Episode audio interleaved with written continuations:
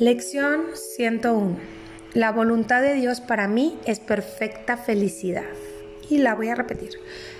La voluntad de Dios para mí es perfecta felicidad. Hoy continuaremos con el tema de la felicidad. Esta idea es esencial para poder comprender el significado de la salvación. Todavía crees que la salvación requiere que sufras como penitencia por tus pecados, pero no es así.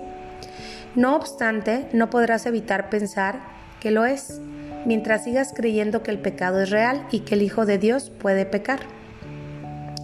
Si el pecado es real, entonces el castigo es justo e ineludible. La salvación, por lo tanto, solo se puede obtener mediante el sufrimiento.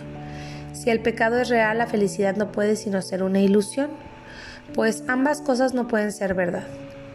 Los que pecan solo merecen muerte y dolor y por eso es por lo que claman, pues saben que eso es lo que les espera y que los buscará y que en algún punto y en algún lugar los encontrará, de modo que pueden saldar la deuda que tienen con Dios. Debido a su terror tratan de escaparse de Él, mas Él los seguirá persiguiendo y ellos no podrán escapar. Si el pecado es real, la salvación tiene que ser el dolor.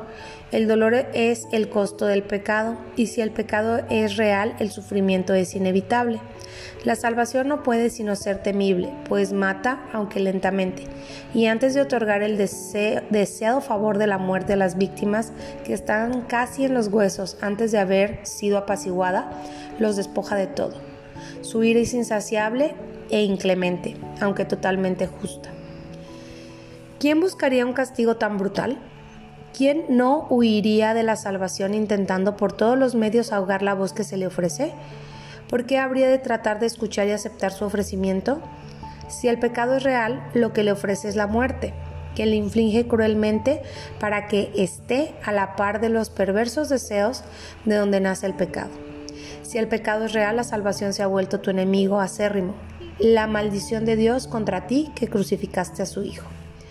Hoy necesitas las sesiones de práctica. Los ejercicios te enseñan que el pecado no es real y que todo lo que crees que inevitablemente ha de ocurrir como consecuencia de él jamás podrá suceder, pues carece de causa.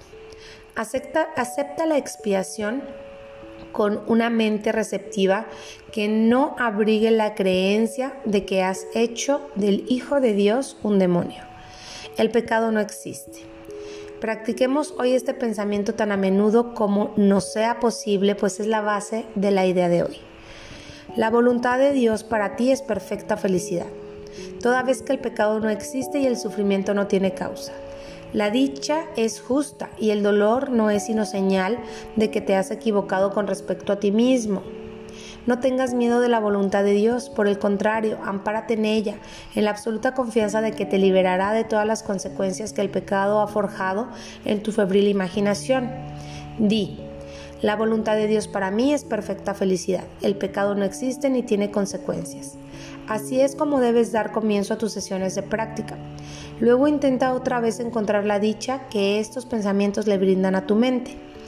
Da gustosamente estos cinco minutos para eliminar la pesada carga que te has echado encima al abrigar la demente creencia de que el pecado es real. Escápate hoy de la locura. Ya estás firmemente plantado en el camino que conduce a la libertad y ahora la idea de hoy te da alas para acelerar tu progreso y esperanza, para que vayas aún más deprisa hacia la meta de paz que te aguarda. El pecado no existe, Recuerda esto hoy y repite en silencio tan a menudo como puedas. La voluntad de Dios para mí es perfecta felicidad. Esa es la verdad, pues el pecado no existe.